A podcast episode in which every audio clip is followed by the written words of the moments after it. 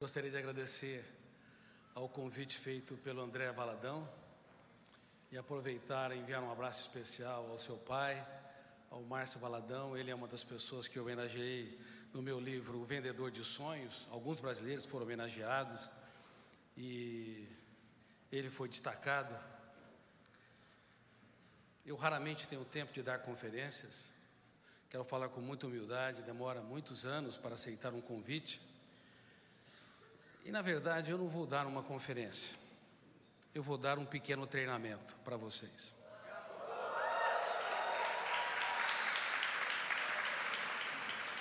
Não será sobre coach, há muitos coaches brilhantes, mas hoje há coach para tudo, até coach para deixar de ser coach.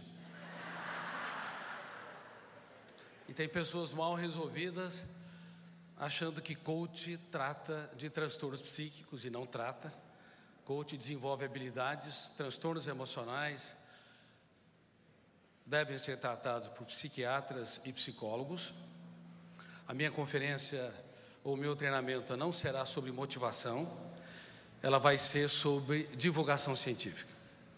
Se vocês saírem daqui confusos, acho que atingirei meu trabalho.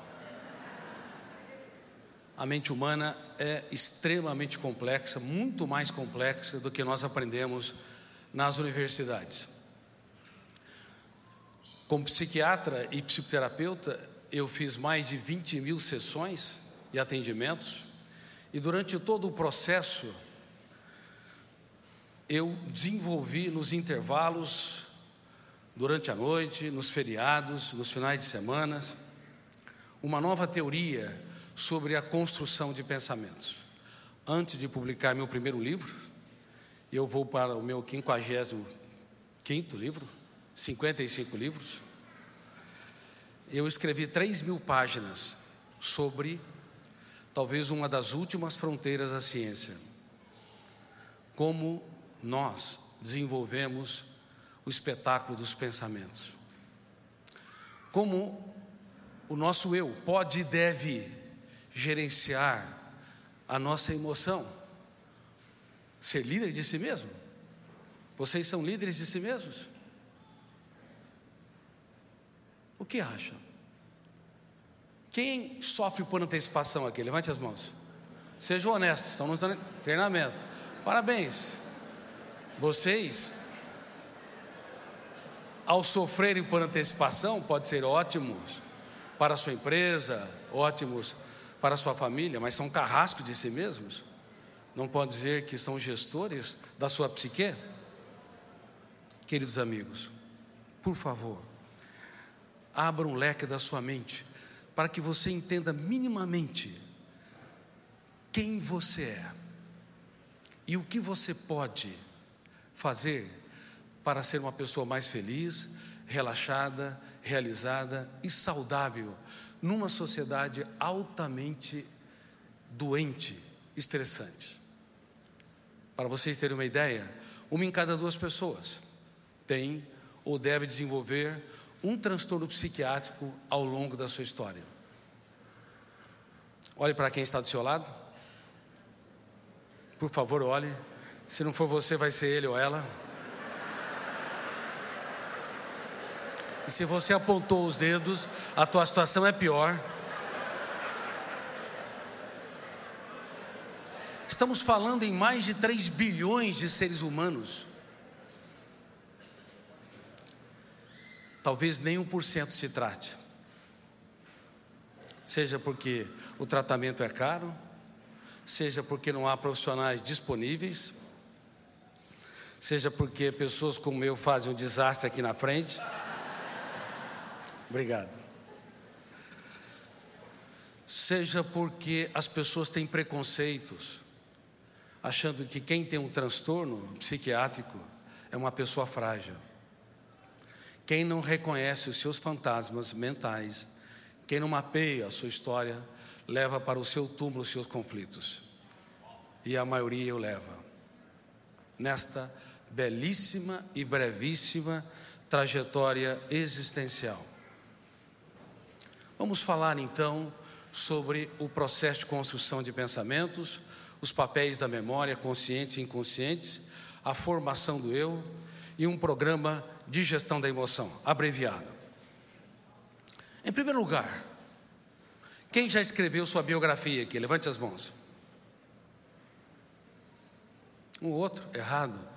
Todos vocês já escreveram uma biografia completa, produzida por um biógrafo inconsciente e implacável que está no seu cérebro. Fenômeno RAM, registro automático da memória. Ele arquiva cada pensamento lúcido ou perturbador, cada emoção prazerosa ou angustiante.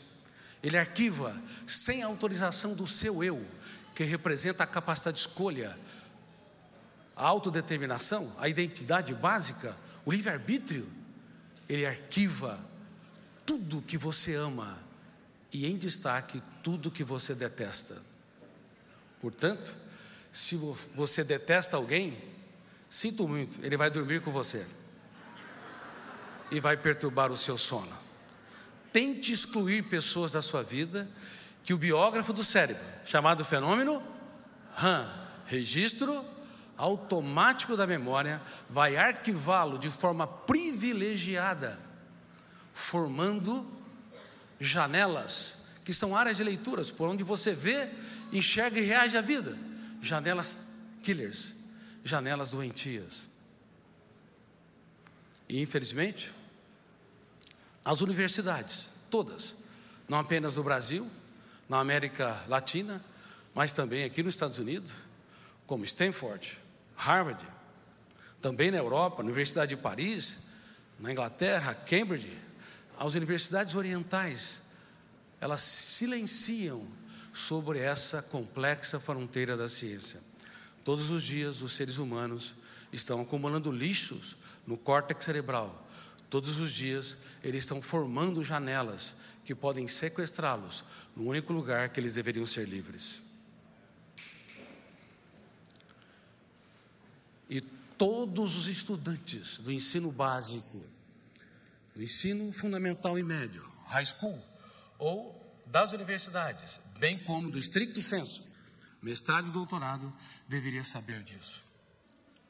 Você tem um biógrafo que não dormita, ele está formando as páginas mais importantes da sua história. Se você não se preocupa com o que você pensa, você é um carrasco de si mesmo.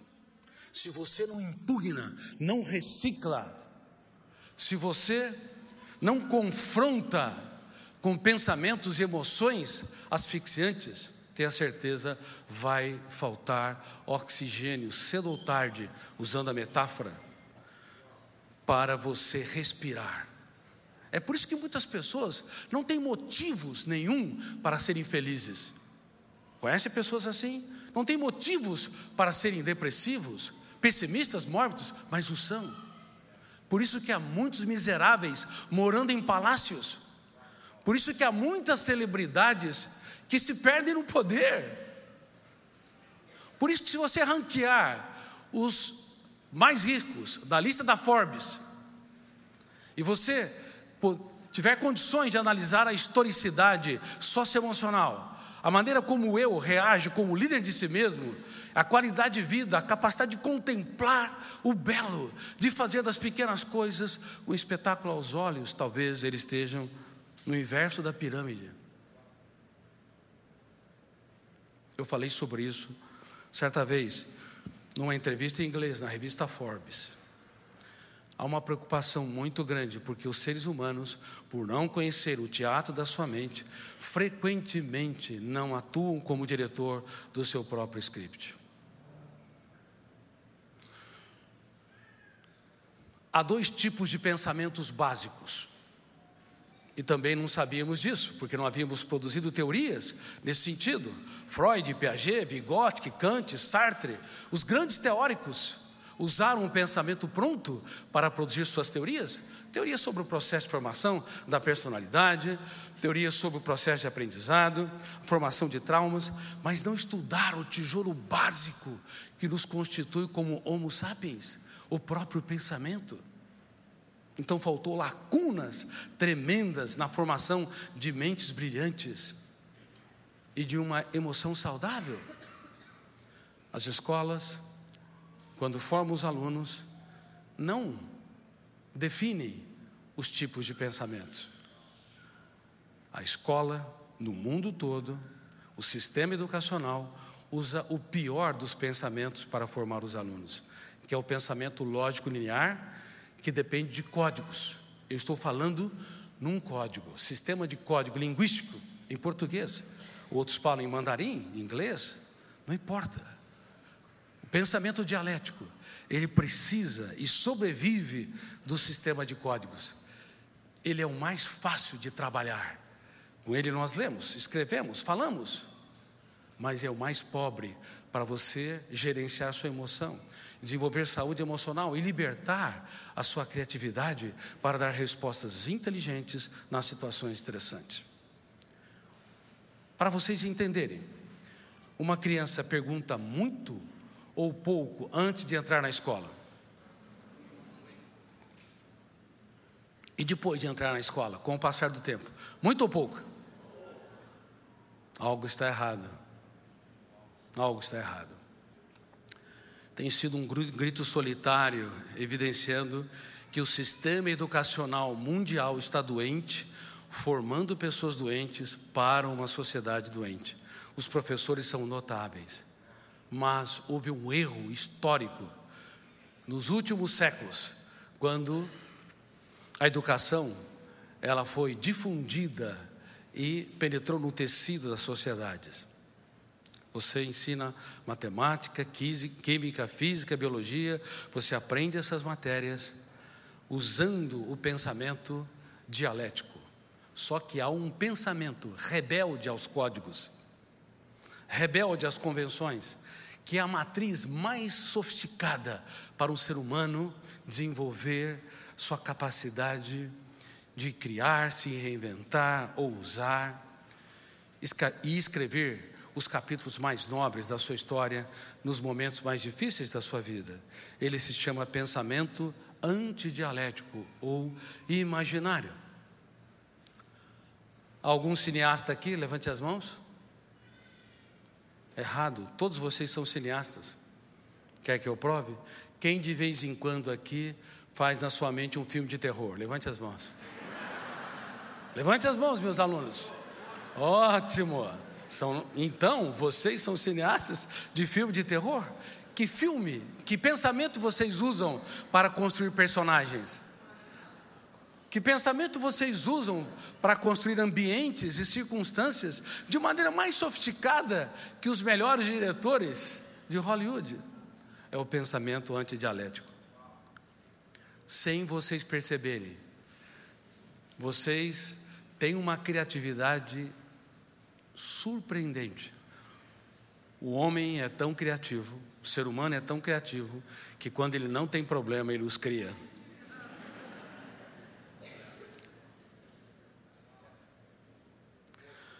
Como nós não aprendemos a lidar com o pensamento rebelde aos códigos, o pensamento imaginário ou antidialético, ele fica irresponsavelmente solto na mente humana.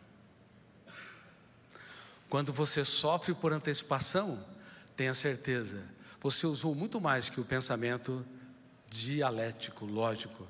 Você construiu um pensamento sofisticado para se estressar, se angustiar, desenvolver ansiedade em relação a um problema que ainda não aconteceu.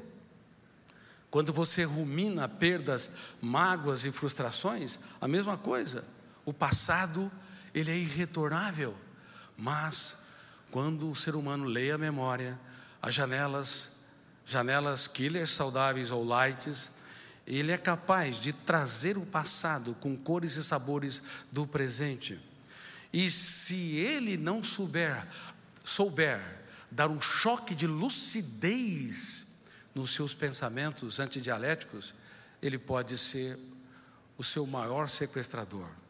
Na verdade, nenhum inimigo, nenhum desafeto, nenhuma pessoa que te, se opõe a você pode causar tanto dano a você do que o seu eu se não exercer o papel de ser gestor da sua própria mente.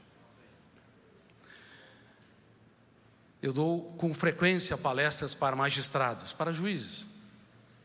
Por exemplo, no STJ, Superior Tribunal de Justiça, para a Associação de Magistrados do Brasil, e eu tenho falado que a mente humana é como um fórum nós precisamos, neste fórum, ter um excelente advogado de defesa. Se você não aprender a se defender, inclusive dar risadas da sua estupidez, de vez em quando, você é um algoz de si mesmo. Se você não aprender a abraçar mais e julgar menos, se você aumentar os níveis de exigência através do pensamento sofisticado que é o antidialético, tenha certeza, você vai asfixiar, traumatizar quem você ama.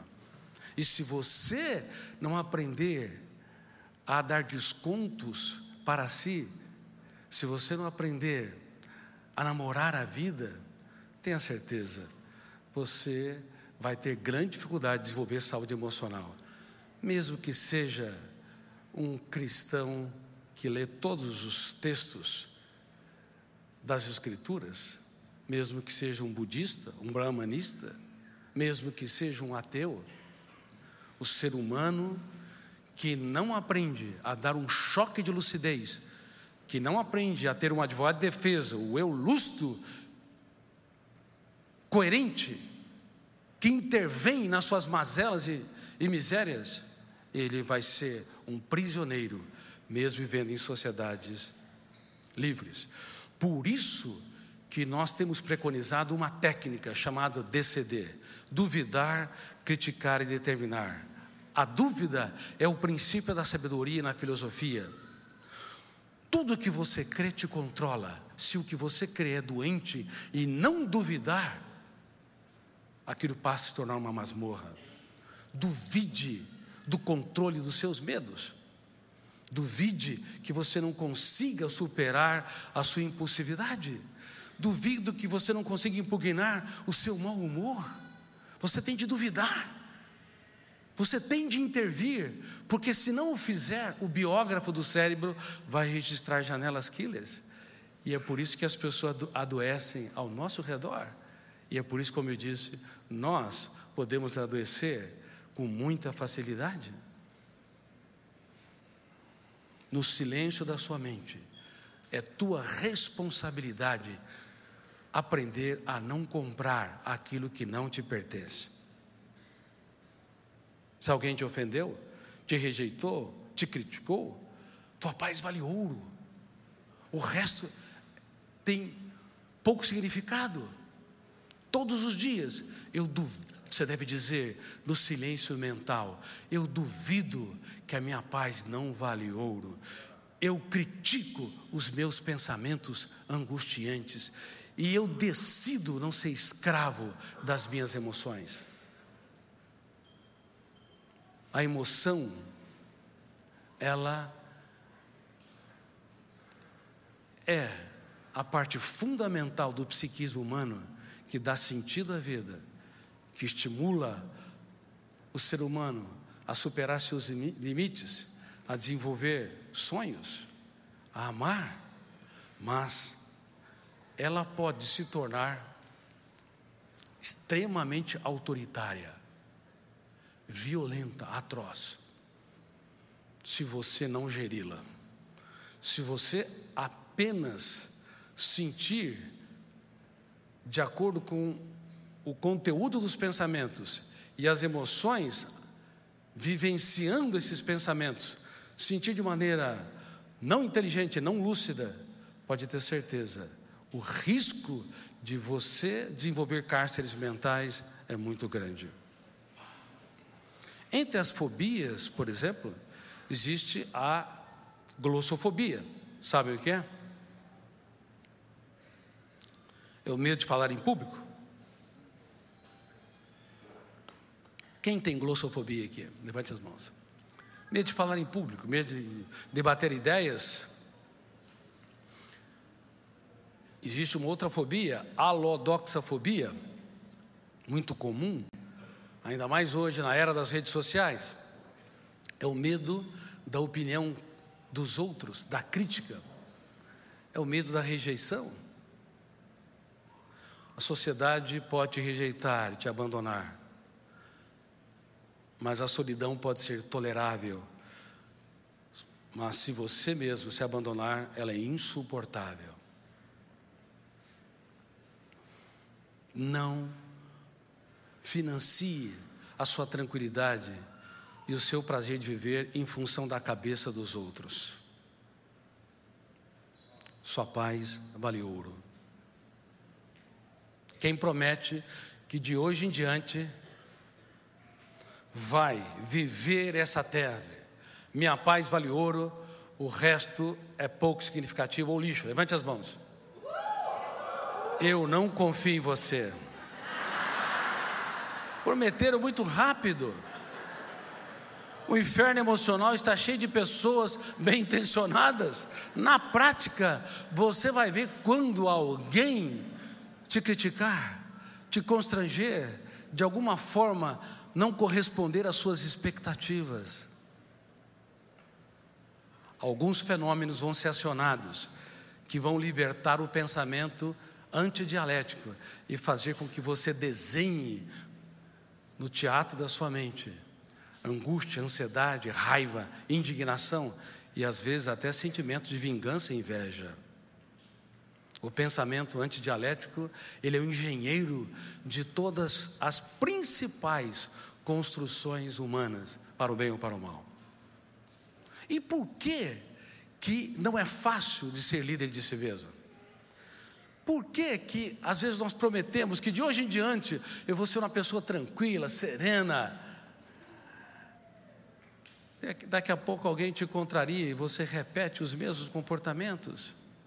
Por que, que as pessoas que reagem pelo fenômeno bateu, levou, ação e reação, as pessoas impulsivas, aliás, algumas pessoas impulsivas me dizem, doutor Cury, eu não levo desaforo para casa. Claro, você é um desequilibrado. Não leva para casa dos outros, mas leva para a sua casa mental, porque o biógrafo registrou a sua reação hipersensível. Por favor, vocês têm de saber que além do eu, há vários fenômenos, em destaque quatro, que lê a memória sem autorização dele e que constrói pensamentos e experiências emocionais. Primeiro fenômeno, gatilho da memória. Vocês nunca ficaram impressionados que quando alguém está falando, como eu estou falando, vocês estão é, conversando ou ah, numa exposição de uma aula, nós entendemos em milésimos de segundo os verbos, os adjetivos, os substantivos? Nunca pararam para pensar o pensamento? Nunca ficaram fascinados, perplexos, assombrados com um mundo que nos testa como Homo sapiens? Como nós entramos na memória, em meio a centenas de milhões de opções, e conseguimos entender a fala das pessoas, e conseguimos produzir um pensamento com um, um pronome, um adjetivo, um pronome, um verbo, um substantivo e um adjetivo. Como? Se nós tivéssemos a mínima consciência para compreender como nos tornamos homo sapiens, nós não nos discriminaríamos pela fina camada da cor da pele, porque a diferença entre brancos e negros ou amarelos está no pigmento da pele, no teor de melanina, porque lá dentro nós somos exatamente os mesmos. O gatilho da memória dispara-se numa velocidade incrível, abrindo janelas com uma assertividade fascinante. E isso não é tarefa do eu. Quando o gatilho dispara, abre milhares de janelas, checa milhões de informações, vocês entendem o que os outros estão falando. Se alguém fala uma língua que você não conhece, você não consegue assimilar. O gatilho não encontra as janelas específicas, mas esse gatilho cerebral, ele está sempre atuando a favor do psiquismo humano, do processo de compreensão, da intelectualidade, para que sejamos uma espécie pensante, autoconsciente. O problema é que, dependendo da janela que se abre, nós podemos construir ideias inteligentes ou autodestrutivas, que financiam a tranquilidade ou o humor triste, depressivo. Se há uma janela aberta, killer, traumática, o volume de tensão pode ser tão grande que um outro fenômeno inconsciente, o terceiro, chamado âncora da memória, ele pode fechar o circuito. E naquele momento, nós vamos dar respostas que jamais as pessoas mereceriam ouvir. Palavras que pais nunca deveriam dizer para os seus filhos são ditas quando detona o gatilho, o primeiro fenômeno, abre uma janela aqui, o segundo fenômeno, terceiro fenômeno, a âncora da memória, fechando o circuito, e este pai vai julgar, vai criticar, vai ferir quem mais precisa dos seus abraços. Milhares de conselhos e orientações podem ser perdidas pelo volume de tensão alto de uma janela traumática levando pais a sentenciarem os seus filhos. Você só me decepciona. Professor em sala de aula, quando alunos que tumultuam o ambiente, você não vai virar nada na vida, garoto. Acorda. Ou casais um para o outro. Não sei porque eu estou com você até hoje. Simples palavras um foco de tensão, pode fazer com que o biógrafo do cérebro produza grandes cárceres. Cuidado. Cuidado. A nossa mente tem fenômenos que estão além do eu, da vontade consciente, do livre-arbítrio. Por isso que uma das coisas mais complexas é que nos primeiros momentos não há livre-arbítrio. Não há livre escolha, como se crê. Quando detona o gatilho, abre uma janela killer, produz-se uma reação de ansiedade, angústia, irritabilidade, inveja, ciúmes. Antes, no momento inicial, não há livre-arbítrio, mas antes de se tornar um comportamento, eu tem de entrar em cena para exercer a sua livre escolha. Se ele não entrar em cena, ele será um escravo, vivendo em sociedades livres. Como eu disse, falaremos coisas que jamais deveriam ser ditas, expressaremos ideias, teremos reações que jamais deveriam ser expressas. Talvez seja por isso que o homem mais inteligente da história, para espanto da psiquiatria e psicologia, quando estava sob o madeiro, a única vez que ele aceitou estar acima do Homo sapiens da humanidade foi quando estava pendurado sobre o madeiro. E eu, como um dos maiores ateus que pisou nessa terra, analisando os seus comportamentos nos filigranas, fiquei impressionado. Ele disse: Pai, perdoa-os, porque eles não sabem o que fazem. E eu me perguntava: que homem é este que é capaz de desculpar homens indesculpáveis. Que homem é este que é capaz de abraçar seus torturadores? Se hoje os educadores não têm paciência nenhuma com os seus filhos, se os casais são tão intolerantes, eles prometem que na saúde e na doença, na alegria e na tristeza se amarão, mas não sabem que a vida tem acidentes imprevisíveis e curvas inesperadas, esquecem que discutirão, e naquele momento que discutirão, a melhor resposta é não dar respostas. A melhor resposta é o silêncio proativo. Uma mulher foi pega em flagrante adultério, arrastada por aqueles algozes dela. Ela clamava pelo direito à vida, mas detonou o gatilho, abriu janela killer, fechou o circuito da memória, gerou-se a síndrome predador presa, uma das síndromes que eu descobri.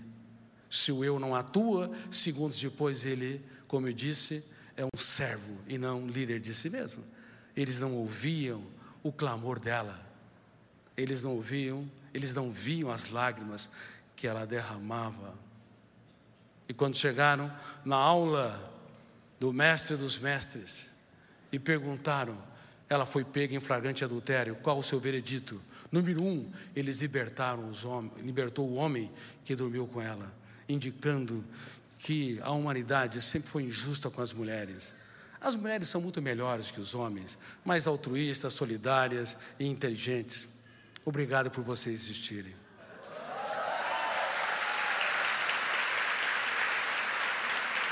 Mas, mas, inventaram o cartão de crédito. Brincadeira à parte. Vocês foram tolhidas, queimadas, apedrejadas, silenciadas por quase todas as, as civilizações, em quase todas as gerações. Há uma dívida impagável com as mulheres. O homem foi liberto, a mulher arrastada, para servir de exemplo em praça pública e usá-la como isca para silenciar a voz do maior professor da história, e perguntaram o seu veredito. Ela foi pega em flagrante adultério. Qual sua, sua sentença? Que resposta ele deu? Mais uma vez, as pessoas me respondem a segunda resposta. A primeira resposta é não se atrever a dá-las. Estou vendo vários jovens aqui quando seus pais te contrariarem, tua paz vale ouro. Não respondem. Não venda sua paz nem por eles.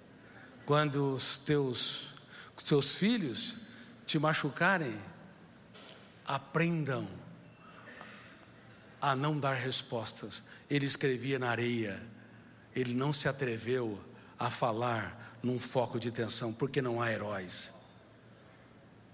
Vocês querem ser heróis? O ser humano frequentemente o é e frequentemente machuca as pessoas que mais amam. Não apenas machuca naquele momento, mas forma janelas que perduram toda a história, toda historicidade. Ele escrevia na areia, devia estar gritando no silêncio da sua mente: que homens são estes que querem apedrejá-la, sem conhecer as lágrimas que ela chorou e as que nunca foram encenadas no teatro do rosto. Que homens são esses que nunca perscrutaram suas dores, suas crises, os abusos que ela sofreu, mas querem varrê-la do teatro da existência. Seja na sua mente o seu advogado de defesa, não reaja sem pensar, não seja hiperativo, hipersensível hiperreativo. Tem de fazer o silêncio cálido. Você se cala por fora, mas grita por dentro, se bombardeando de perguntas. Assim, você abre o leque da sua mente para desenvolver o mais complexo de todos os pensamentos. Qual é? O antidialético. Porque se você reagir sem pensar, você estará usando o pensamento linear, lógico, dialético. Bateu, levou é o pensamento dialético. Julgamento precoce é o pensamento dialético. Criticar rápida, rapidamente é o pensamento dialético. Mas o antidialético, quando você se respeita e, e dá o direito das pessoas não serem perfeitas, então você se recolhe dentro de si, se perguntando: devo eu responder sem pensar? Quem me ofendeu? Por que me ofendeu? O que está por detrás das suas palavras? Você não imagina o poder que há dentro de um ser humano quando ele se respeita e dá o direito das pessoas serem tais como ela é, tais como elas são. Eu demorei anos para aprender isso, porque são técnicas baseadas no processo de construção de pensamentos que estão nos bastidores da mente humana que não foram estudados. O ser humano deflagrou guerras, teve atitudes discriminatórias, machucou e feriu tantos, milhões, porque o seu eu não consegue atuar como líder de si mesmo, duvidando de tudo aquilo que o controla, duvidando das suas reações, criticando ideias perturbadoras e determinando ser autor da sua própria história. Nós somos cegos diretores do nosso script, péssimos pilotos da aeronave mental. Quem promete que de hoje em diante vai ser mais líder de si mesmo? Levante as mãos. Parabéns. Eu não confio em vocês.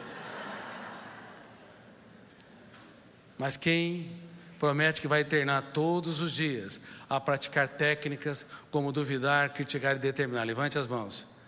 Todos os dias, até o último suspiro existencial. E o quarto fenômeno é o alto fluxo que entra no processo de construção de pensamentos. Primeiro fenômeno, vamos lá. Gatilho cerebral ou gatilho da memória. Segundo fenômeno, janelas, killers ou lights, ou neutras. Mais de 90% das janelas têm milhões de informações neutras emocionalmente.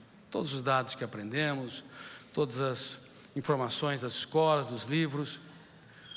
Terceiro fenômeno, âncora da memória. Ela pode abrir ou fechar-se.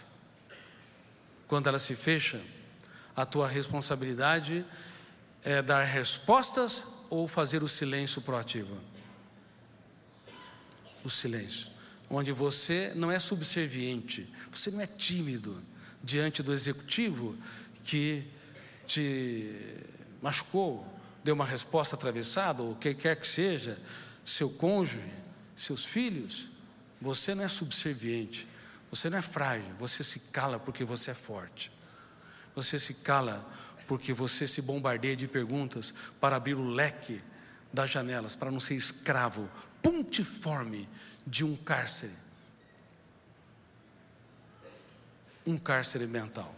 Há mais de 10 milhões de pessoas encarceradas no mundo, sabiam disso? Qual é o país que mais tem pessoas encarceradas? Estados Unidos, mais de 2 milhões e 100 pessoas encarceradas. Segundo, a China, em torno de um milhão e meio. Terceiro, o Brasil. Todo esse número muda continuamente, mas em torno de 700 mil pessoas, pouco mais. Mas quantas pessoas estão encarceradas emocionalmente? Centenas de milhões, são bilhões de pessoas. E nós não falamos sobre isso. Um dos cárceres da atualidade mais atrozes é a intoxicação digital. Os celulares, desde que Steve Jobs o lançou, pelo menos seu smartphone, trouxe muitos ganhos: ganho da produtividade, da sociabilidade, através da internet, o acesso às informações, como nunca ocorreu na história da humanidade, mas provocou alguns acidentes devastadores. O comprimento de onda azul das telas mexe com a molécula de ouro que induz e estabiliza o sono, a melatonina. Quantos dormem mal aqui ou tem um sono entrecortado? Levante as mãos, por favor. Levante as mãos, levante bem as mãos. grande parte das pessoas. Antigamente era raro. E o sono, vocês têm de saber, é em grande parte mãe da maioria dos transtornos psíquicos. A insônia é devastadora. O sono de má qualidade pode acelerar o pensamento e gerar um esgotamento cerebral sem precedente, com vários sintomas psicossomáticos. Eu tenho falado com vários oncologistas, tenho dito que não apenas tabagismo, alcoolismo, pesticidas, má nutrição, poluição ambiental e fatores genéticos são causadores do câncer, mas uma mente hiperacelerada, uma mente hiperpensante também pode estar na base da explosão do índice de câncer na atualidade. Quando me formei na faculdade de medicina, uma em vinte pessoas o desenvolviam. Esperávamos, controlando esses fatores, que no século 21 tivéssemos uma estatística mais generosa, um para 50 ou para 100, mas estamos em um para quatro. E devemos, em algumas décadas, estar em um para dois, de acordo com estatísticas prolongadas. Cuidado. Você tem de desacelerar a sua mente e tem de saber que os celulares podem alterar moléculas que estão na base do sono e também do prazer de viver, como a serotonina e outros neurotransmissores, gerando uma dependência nos níveis de drogas estimulantes como a cocaína a pessoas simplesmente que não conseguem ficar 10 minutos ou 20 minutos sem fazer nada. Elas reclamam, se entediam. Toda pessoa que se entedia demais não tem um caso de amor com a sua saúde emocional. O tédio brando não pode ser evitado, faz parte do psiquismo. O tédio atroz e intenso indica um ser humano que não consegue contemplar o belo, fazer das pequenas coisas um espetáculo aos olhos, não consegue dialogar consigo mesmo. Conectam-se com milhares nas redes sociais, mas não se conectam consigo. Revela também pessoas que não sabem intervir nos seus pensamentos. A sua mente é solta, como ele disse, irresponsavelmente soltas não impugnando, discordando e confrontando com seu lixo mental, formando janelas e mais janelas sequestradoras. Elas não precisam de ter muito dinheiro e risco de serem sequestradas, pelo menos em outros, em outros países, elas por si só têm uma agenda tão doente que permitem-se ser sequestradas por essas janelas traumáticas. Não deem os celulares para os seus filhos de maneira descontrolada. Aquilo não é inocente. Estamos na era dos mendigos emocionais. Essa é uma das outras denúncias mundiais em mais de 70 países que eu sou publicado, a era dos mendigos emocionais, pessoas que precisam de muitos estímulos para sentir migalhas de prazer. Muitos aplausos, reconhecimentos para sentir parcas experiências de alegria. E hoje, através das redes sociais, tudo piorou, porque as pessoas vivem frequentemente um personagem se vocês tiveram o privilégio de ter amigos que preenchem uma mão, fiquem felizes, porque a maioria não tem um amigo verdadeiro e a maioria não é nem amigo de si mesmo. E um amigo verdadeiro transfere o capital das experiências. Pais devem ser os verdadeiros heróis dos seus filhos, não os heróis da Marvel, que encantam e fazem peripécias, mas o herói de carne e osso, e ossos imperfeitos, que são capazes de falar dos dias mais tristes da sua história, para os seus filhos entenderem que não há céu sem tempestades, pais que são capazes de falar dos seus desafios, das suas perdas e das lágrimas que não teve coragem de chorar. Como é que vocês vão contribuir para educar emocionalmente, para levar seu filho a gerir a sua emoção, se vocês não transferem aquilo que o dinheiro não pode comprar? No mundo todo, pais americanos, pais latinos, pais europeus, pais orientais e africanos silenci se silenciam-se sobre o essencial. Falem daquilo que você é.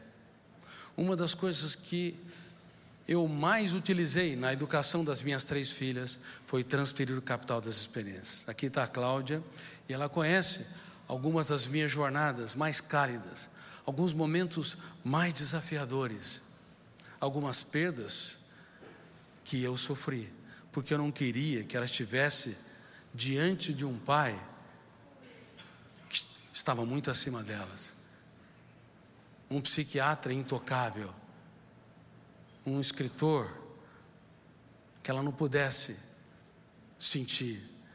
Eu transferi o capital das experiências desde a mais terra infância das minhas filhas e levava elas a perceber o invisível, às vezes de uma parede trincada.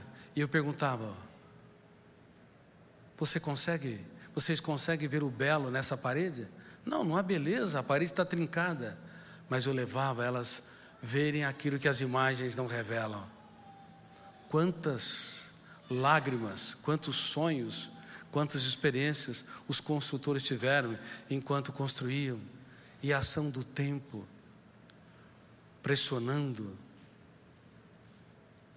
causando impactos na natureza de, dos elementos que constituem essa parede. Por favor, há um mundo espetacular que você tem de ensinar aos seus filhos. Se você souber dar apenas aquilo que o dinheiro pode comprar nesse jogo da vida, muito provavelmente vocês perderão.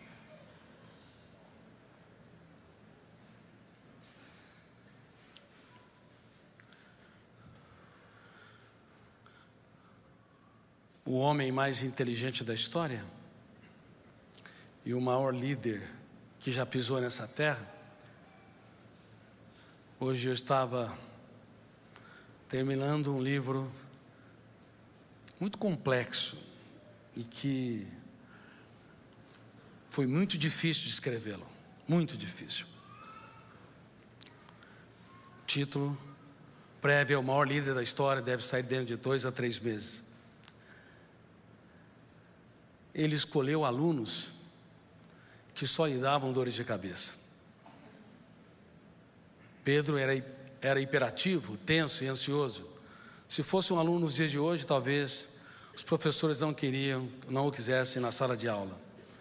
João, que todos julgam que era o mais amável, generoso, mas ele era bipolar, tinha uma personalidade flutuante, não uma depressão bipolar, mas um, não uma depressão bipolar, mas uma personalidade, uma emoção bipolarizada. No momento era de fato altruísta, no outro, no outro queria varrer da terra. Quem contrariava suas ideias, ele não andava, não andava com seu mestre. Tomé era paranoico, cria na teoria da conspiração, desconfiava da própria sombra. Mateus segundo os religiosos da época, era corrupto. Talvez estivesse na Lava Jato, nos dias de hoje fosse pego por ela. O melhor deles, o mais dosado, o mais sereno, o mais calmo, o com mais, aquele que tinha mais vocação social era Judas Iscariotes. Porém, tinha o defeito mais dramático na personalidade. Ele não era transparente. Lembre-se da tese que eu lhes disse no começo do meu treinamento: quem não mapeia seus fantasmas mentais será assombrado por eles a vida toda. Reconhecer a nossa pequenez, as nossas falhas, as nossas loucuras, entre aspas, é muito importante. Ele não se conhecia minimamente e não penetrava em camadas mais profundas do seu próprio ser.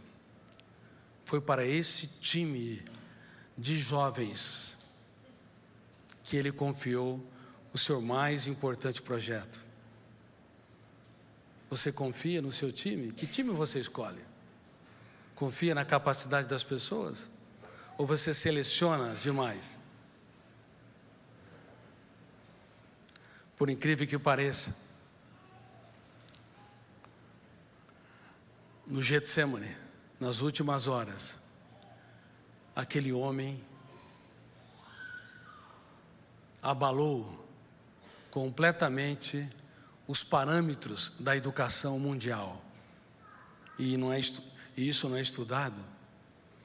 Ele chamou três jovens: Pedro, Tiago e João.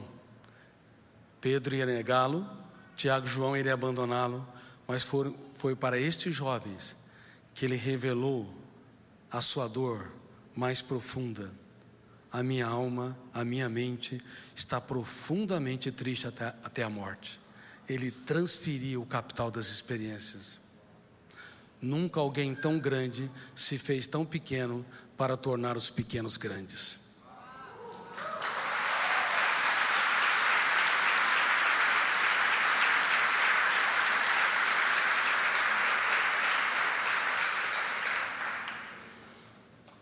Ele queria ensinar que uma pessoa verdadeiramente rica não é heróica. Às vezes ela é até um anti-herói, num bom sentido. Não é uma celebridade, às vezes até uma anti-celebridade, vive no anonimato, mas ela é capaz de dar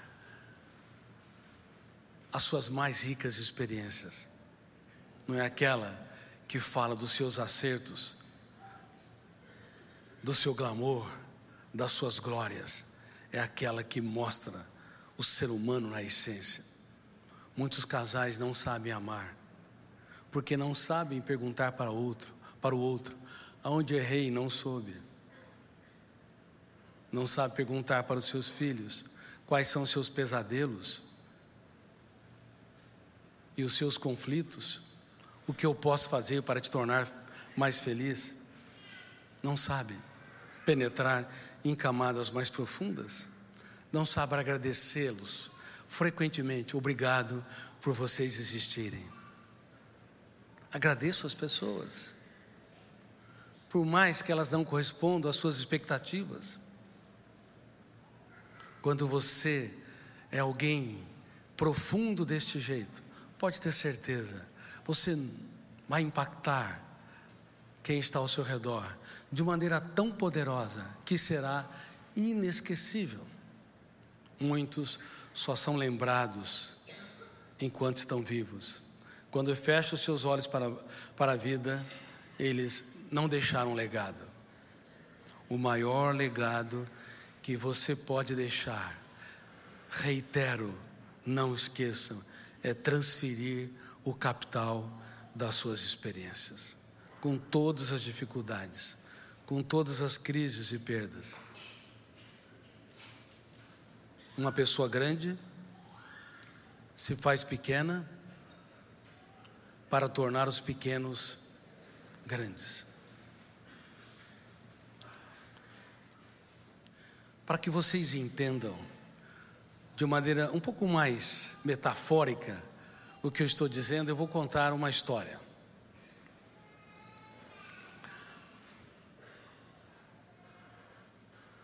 Imagine na sala de casa, uma família, uma família moderna, um pai vendo um filme de Hollywood. Hollywood mata os seus personagens, os seus algozes, sem lhes mostrar a história. Isso gera um judicialismo sem precedente no inconsciente coletivo. Uma mãe vem de uma revista de modas. A primeira foto da modelo não está igual ao seu corpo. Ela tem um ataque de raiva.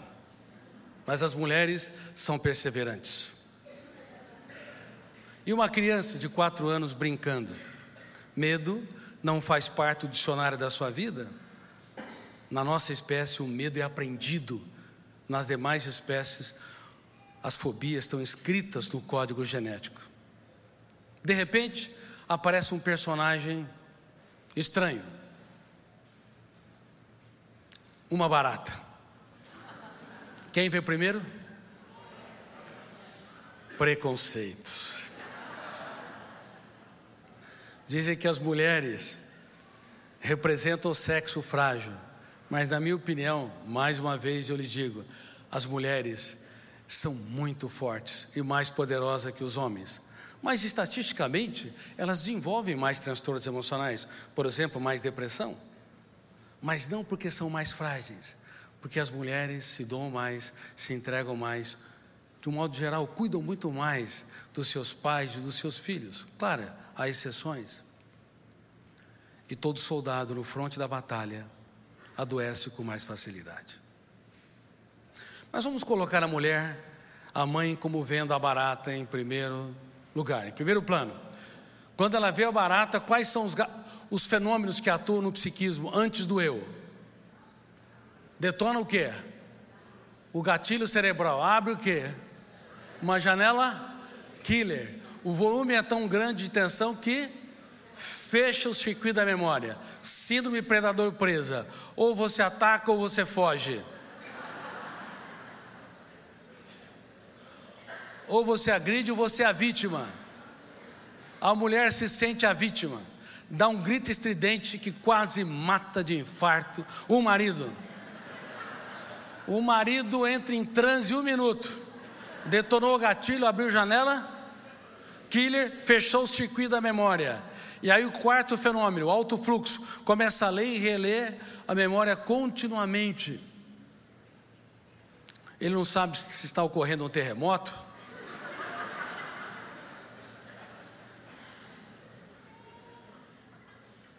ou algum outro acidente. Quando ele toma conta do ambiente, ele percebe o ambiente, ela dá uma ordem: mata aquela bandida. Mas só tem um, um bandido aonde? Aonde? No filme. E aquele homem que nunca acerta o alvo de nada, resolve ser o herói da casa. Vocês já viram um homem correndo atrás de uma barata, que coisa, coisa ridícula? Ele pega o sapato, atira, pega a sandália dela, tira, a revista, a revista não, querido, mas numa guerra vale tudo. E ela lhe dá o golpe fatal. Você não resolve nada nesta casa. Alguém já deu esse golpe fatal? Levante as mãos, sejam honestas. Levante as mãos. Quantas mulheres? Olha só. Tem gente que dá tanto golpe que nem consegue levantar as mãos direitas. Minha filha, minha aluna, depois desse golpe fatal, não espere que ele pense. Ele começa a gritar, a correr, a tirar tapete, estofado, a criança do lugar, numa guerra realmente vale tudo. Depois de 10 minutos, a barata morreu. Morreu de estresse.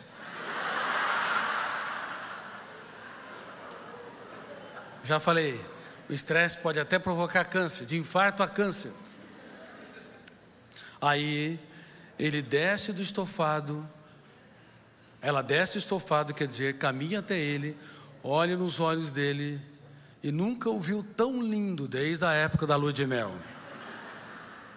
Ele diz: Você é o meu herói. E ele detona o gatilho, abre janelas lights e diz: Pode contar comigo, querida, que eu sempre te protegerei. E moral da história, e foram felizes para sempre, até que outra bendita barata apareça num ambiente que pode ser qualquer coisa cabelo em cima do espelho ou grudado no espelho. Que mais? Toalha molhada em cima da cama. Quando erra o gatilho e não acerta o vaso sanitário. Há tantas coisas pequenas que defragam grandes discussões. Quando você perde o autocontrole, quando você quer ganhar o debate e não o coração. Você tem uma escolha para fazer todos os dias, a cada momento. O que você quer ganhar? Se você quiser dominar as pessoas, então vocês têm que escolher a discussão. Se você quer, entre aspas, domá-la e impor a sua autoridade, você tem que valorizar o, o debate a ferro e fogo. Mas se você quiser ganhar o coração, você tem de aprender algumas ferramentas para ser líder de si mesmo. Caso contrário, ninguém será líder no ambiente social se não for líder da sua própria emoção. O que você prefere? O que você procura? O que você tem conquistado? Que legado você tem deixado? Quantas pessoas precisam dos seus abraços e têm as suas críticas? Tá, eu quase não tenho tempo, mas não é a falta de tempo que é o grande problema é o uso atroz do pouco tempo que nós temos. E tudo piora, não apenas por causa da síndrome predador presa, uma outra síndrome que eu descobri que tem causado um transtorno seríssimo é a síndrome do pensamento acelerado. Como eu disse, a intoxicação digital ela registra tantas janelas que estimula a construção de pensamentos numa velocidade jamais vista. Associado aos compromissos, a quantidade enorme de atividades e ao excesso de informação, há tantas janelas que ficam disponíveis na MUC, memória de uso contínuo. Eu não vou entrar em detalhes, que é o centro consciente da memória, que a mente humana ela é devastada por uma quantidade absurda de construtos, ideias, pensamentos, imagens, emoções. E aí os sintomas afloram no mundo todo. Quem acorda cansado? Levante as mãos. Dores de cabeça, levante as mãos. Dores musculares. Quem tem dificuldade de conviver com pessoas lentas? Vou tomar um pouco de água. Vocês não têm vergonha? O problema não é que as pessoas sejam lentas, é que vocês, Mariana, é que vocês são acelerados demais. E toda pessoa acelerada ama estressar os outros.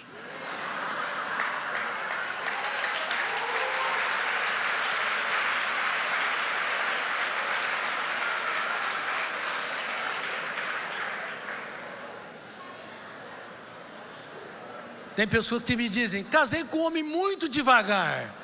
Minha filha, é melhor que esse homem seja devagar, porque se ele acompanha teu ritmo, vocês não se suportam. Meu filho come devagar, devagar, tá bom, tá bom. Veja um charme naquilo que você considera defeitos. A coisa mais gostosa é você entender que ninguém muda ninguém. Temos o poder de piorar os outros e não de mudá-los. Quem já tentou mudar alguma pessoa teimosa aqui? Levante as mãos. Parabéns, vocês a pioraram. Claro, porque toda vez que intervém numa gestão da emoção, você provoca o biógrafo inconsciente no cérebro, chamado fenômeno registro automático da memória. produzindo janelas light que geram autoestima, autocontrole, resiliência ou janelas killers que produzem irritabilidade? Claro, ansiedade, atritos. Ninguém muda ninguém. Temos o poder de piorar os outros e não de mudá-los. Aprendam também, para serem líderes de si mesmos, a abaixar o tom de voz quando alguém eleva o tom de voz.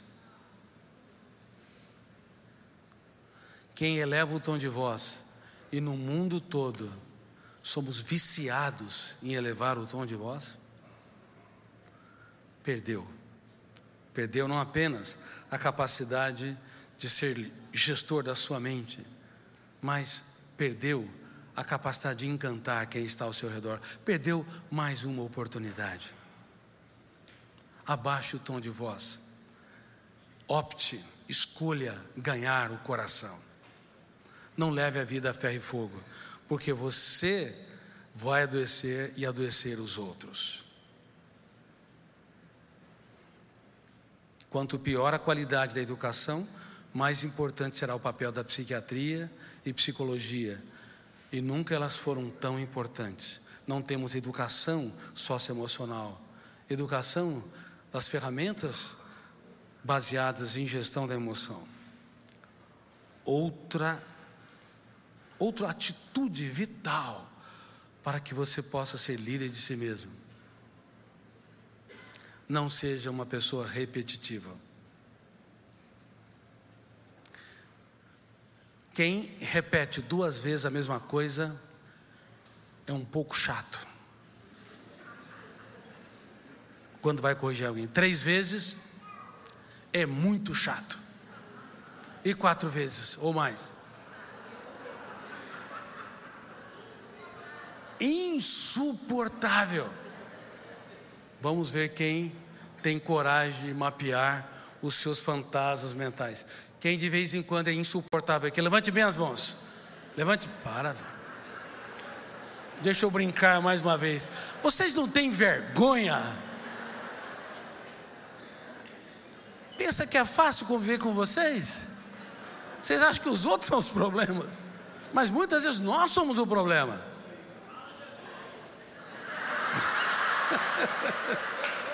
é, rapaz.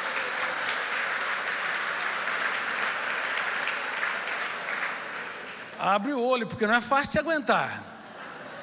Brincadeira à parte, nós precisamos aprender técnicas que encantam a vida, que promove os outros e não os asfixiam, que irriga a nossa história com o prazer de viver. E uma pessoa que é líder de si mesmo, gestora da sua emoção, faz pelo menos três elogios por dia. Tem esposas que falam, ou maridos que dizem: Você nunca me elogia. Então é melhor você elogiar e enumerar. Um, você está bonita. Aí dois, puxa, como é que a comida está gostosa. Três, que vestido fantástico. Às vezes é bom enumerar. De vez em quando eu faço isso. Queridos amigos, uma pessoa impactante que deixa um legado, ela critica menos e abraça mais. Ela é rica em aplaudir e ela é pobre, muito pobre em diminuir. Tem feito isso? Eu não tenho encontrado pessoas raras que têm tido essa prática constante. Pelo menos não tenho encontrado com facilidade. Mas são ferramentas tão simples e tão impactantes. Você vai estimular o biógrafo do cérebro a formar janelas lights, janelas inesquecíveis. Uma pessoa que é líder de si mesmo, para encerrar a minha, o meu breve treinamento, é alguém. Quer que eu encerre? Estão em 11. Mas muitos têm que trabalhar amanhã. Uma pessoa impactante, ela é surpreendente. diz coisas jamais ditas. Ela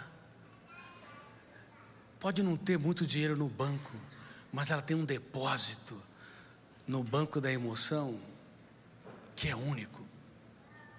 Ela pode não ser um ícone social, mas ela, por onde passa, exala um perfume que os melhores perfumistas jamais produziram.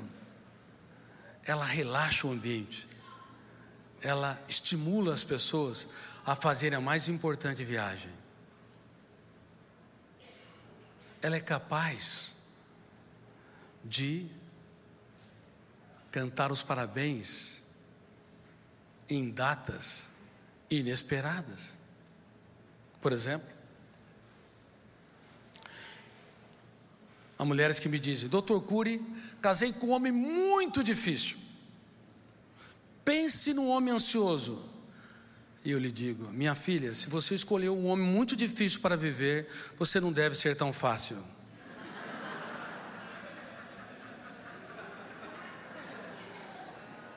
E esse homem vai ficar mais difícil se você usar as técnicas erradas. Por exemplo, cante os parabéns para ele a semana que vem. Ela fala, mas esse psiquiatra não está muito bem da cabeça. O aniversário dele vai ser daqui seis meses. Ótimo. Melhor ainda, cante os parabéns a semana que vem. Faça uma festa surpresa.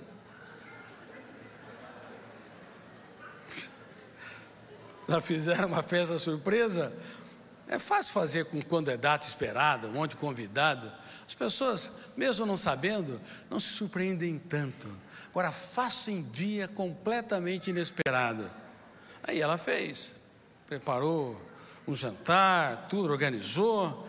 E aquele homem que é um poço de ansiedade, de fato, quando entra na casa, vê toda apagada, detona o gatilho, abre a janela killer, já tem uma crise e ela acende a luz e começa a cantar os parabéns para ele.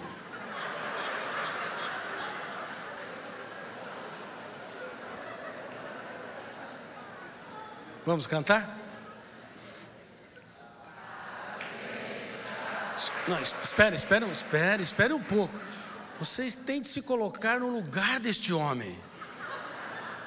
O que, que ele está sentindo naquele momento? O cérebro dele, 86 bilhões de células neuronais, em estado de alerta máximo. Agora sim. Parabéns para você nesta data querido.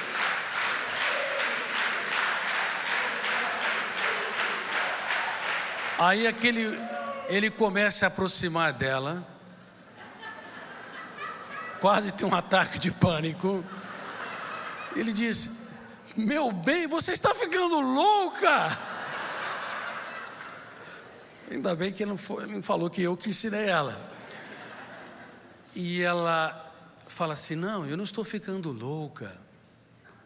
Eu estou cantando os parabéns, porque eu estou aplaudindo a nossa história, mesmo com todas as dificuldades porque vale a pena viver com você. Muito obrigado por você existir.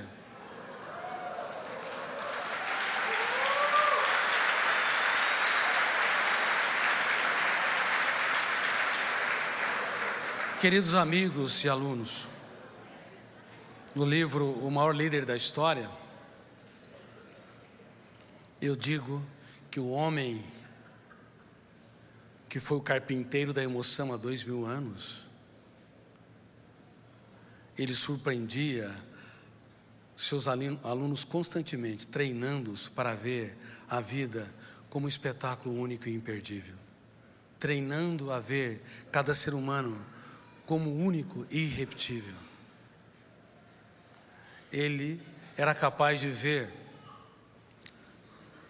flores no deserto, e fez uma crítica contundente ao maior rei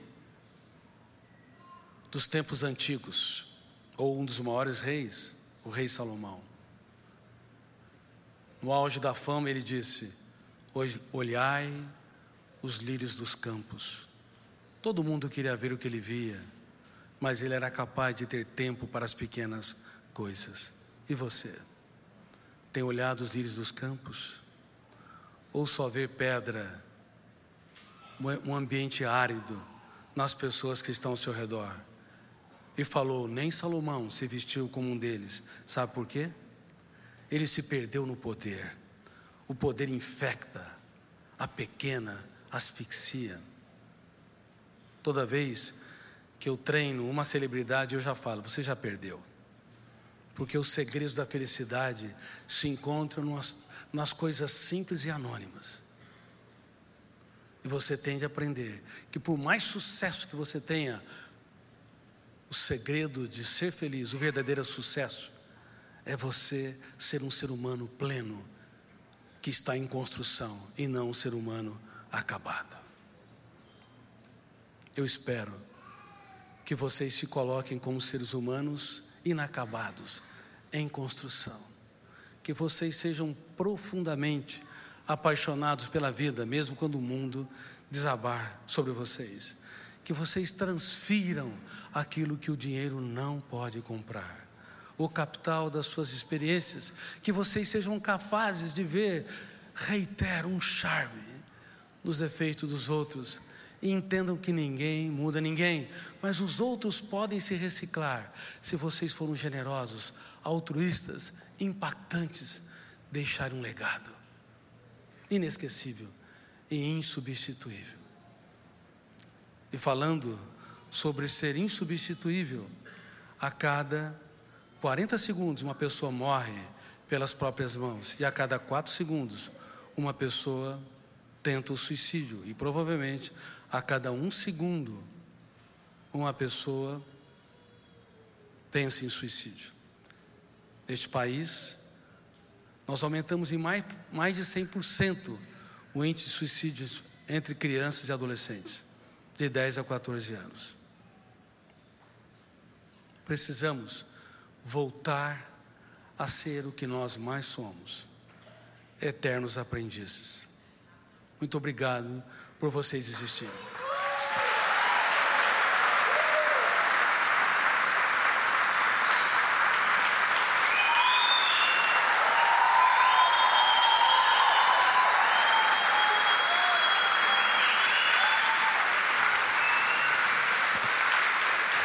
Muito obrigado. Abraço quem está do seu lado e diga: obrigado por você existir.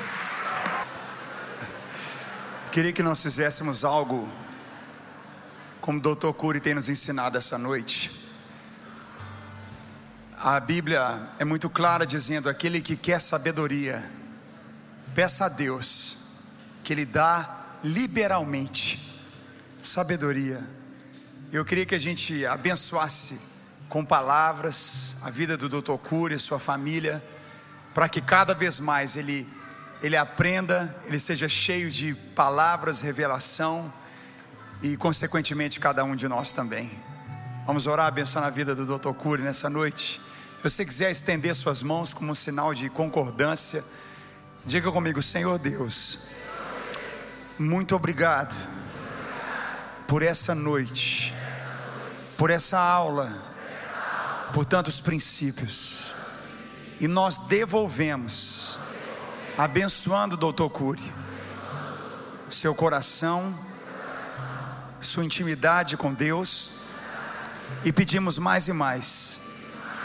Dá sabedoria a Ele, dá revelação a Ele, dá mais e mais inteligência, pessoas à sua volta que venham ajudá-lo a construir aquilo que verdadeiramente pode transformar suas vidas. Nós te agradecemos, Deus, por essa noite e abençoamos teu filho, que ele caminhe mais e mais sob a tua luz e o teu temor e a tua bênção, em nome de Jesus. Amém.